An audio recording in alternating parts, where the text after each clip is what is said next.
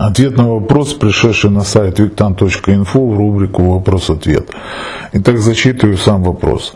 Виктан, вы можете рассказать об особенностях ситуации, когда большая группа людей, в скобках, это, как правило, 200-300 человек, попадает в авиакатастрофу? Такое впечатление, что срабатывает некая воронка, в которую затягивает жертв. То есть люди как бы бессознательно договорились о том, что они соберутся в означенный час, в одном месте и погибнут. Лишь единиц спасает то самое бессознательное, когда человек опаздывает на рейс или просыпает. А, на самом деле очень хороший действительно вопрос. Э, если честно говоря, он меня и сам интересует. Не буду утверждать, что я точно знаю как, почему и так далее и тому подобное, но на самом деле могу сказать лишь одно, что сейчас я могу поделиться лишь своими домыслами, догадками, которыми абсолютно не претендующими на панацею.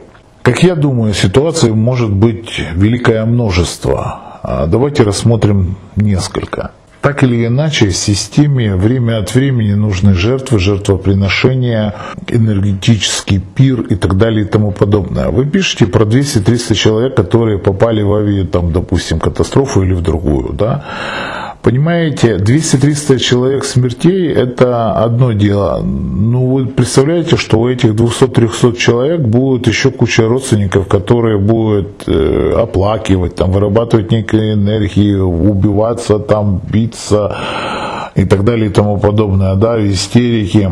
Значит, будет идти массовый-массовый выброс энергии. Также следует понимать, что очень часто какие-то катастрофы подстраивают вот сейчас я говорю очень серьезную вещь, даже не знаю, можно ли открыто ее говорить, но действительно подстраивают очень могущественные колдуны. То есть, какие колдуны? Я бы сказал, даже не колдуны, а это маги, это точно маги это люди, управляющие другими людьми. Это такие люди, как президенты. Да-да-да, я не ошибся в своем высказывании. Президенты стран, какое-то общество, какие-то секты и так далее и тому подобное, те, которые поклоняются некоторым силам. Понимаете, если колдун, к примеру, идет там на кладбище и режет барашка, тем самым приносит жертву, это одно дело жертвы приносили всегда. Даже вот смотрите, тогда, когда я был в Израиле, наш гид, которая рассказывала про церкви, про храмы, когда мы посещали храм рождения Господня, да, то тогда, хотя я точно, я я практически убежден, что именно в этом храме не родился Иисус. И именно в том, тех яслях, там, где были овцы, козы, ну пусто, там энергетика пустая, да, там сила, уже место силы, конечно, потому что многие приходи, приходят, там молятся, массовые обряды происходят. Но я так думаю, что место рождения Иисуса, оно засекречено. Ну ладно, я ухожу от темы. Так вот, даже тот гид говорил, что семья бедная приносила в жертву голубку, семья богатая приносила в жертву побольше. То есть в то время тоже были жертвоприношения. Энергетические всплески так или иначе нужны. Поэтому, естественно, президенты и люди, управляющие другими людьми, они, естественно, не будет считаться жертвоприношением, если они принесут какую-то голубку или там барашика или там еще что-то. Естественно, это большие должны быть жертвы, большие, а, большие массовые гибели людей и так далее и тому подобное.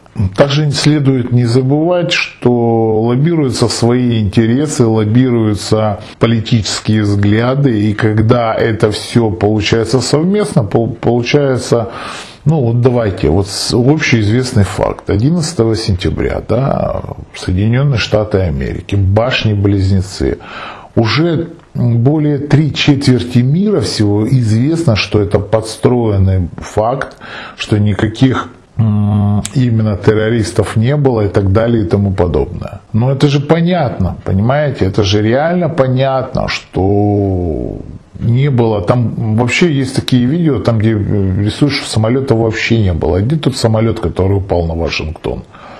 Ну, как бы что, он сгорел, да все сгорело, паспорт остался, да. Я был на месте падения, я понимаю, что это место смерти, ужасная энергетика, погибло очень много людей. Но когда я смотрел на тот металл, ну, как он мог поплавиться, понимаете? Ну, как он мог поплавиться от керосина? Температура горения керосина намного меньше, чем температура плавления этого металла. Ладно, сейчас речь не об этом. Так вот, так или иначе, время от времени делаются жертвы. Те же самые подводная лодка, те же самые Титаник, хотя а, мы понимаем, что это не сам Титаник утонул, или вы не знаете. Если вы не знаете, то в принципе это не сам Титаник утонул. А это а, Титаник э, еще плавал очень долгое время. Было два судна построено. Одно сразу шло как-то неправильно, потом было пробоина, потом на нем был пожар. Они были два одинаковых судна, два идентичных. Дело в том, что если поднять судовые журналы, то э, есть бортовые номера на судне. И вот то судно, которое затонуло, оно совершенно не Титаник, оно не носило название Титаник.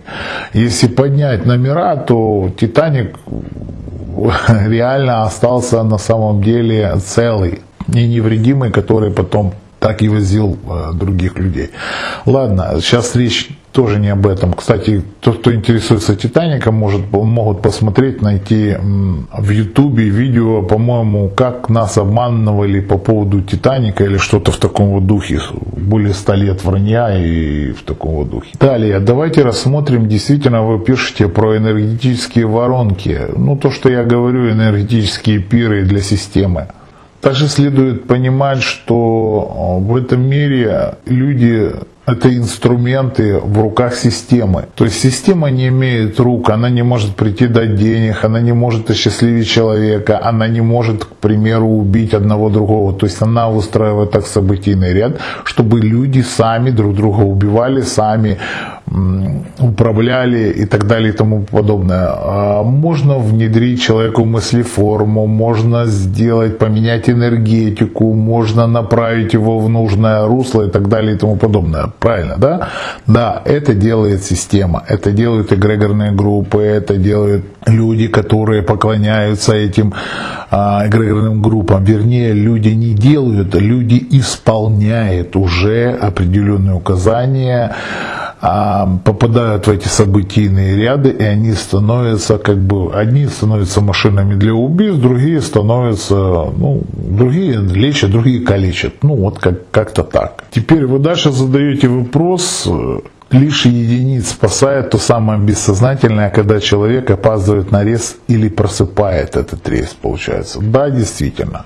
Все зависит э, от двух факторов, как мне кажется. Да. Первый фактор это тогда, когда у человека действительно очень хорошо и сильный развит ангел-хранитель, то есть он его на протяжении жизни прикармливал, да, как прикармливать ангела-хранителя. У меня есть видео на эту тему. Также есть родовой ангел-хранитель, есть сила, есть эгрегорные группы, которые помогают, которые выстраивают определенный событийный ряд.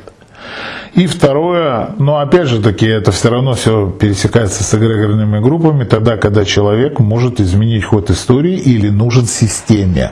Тогда, когда человек а, вносит какие-то корректировки в ход развития событий.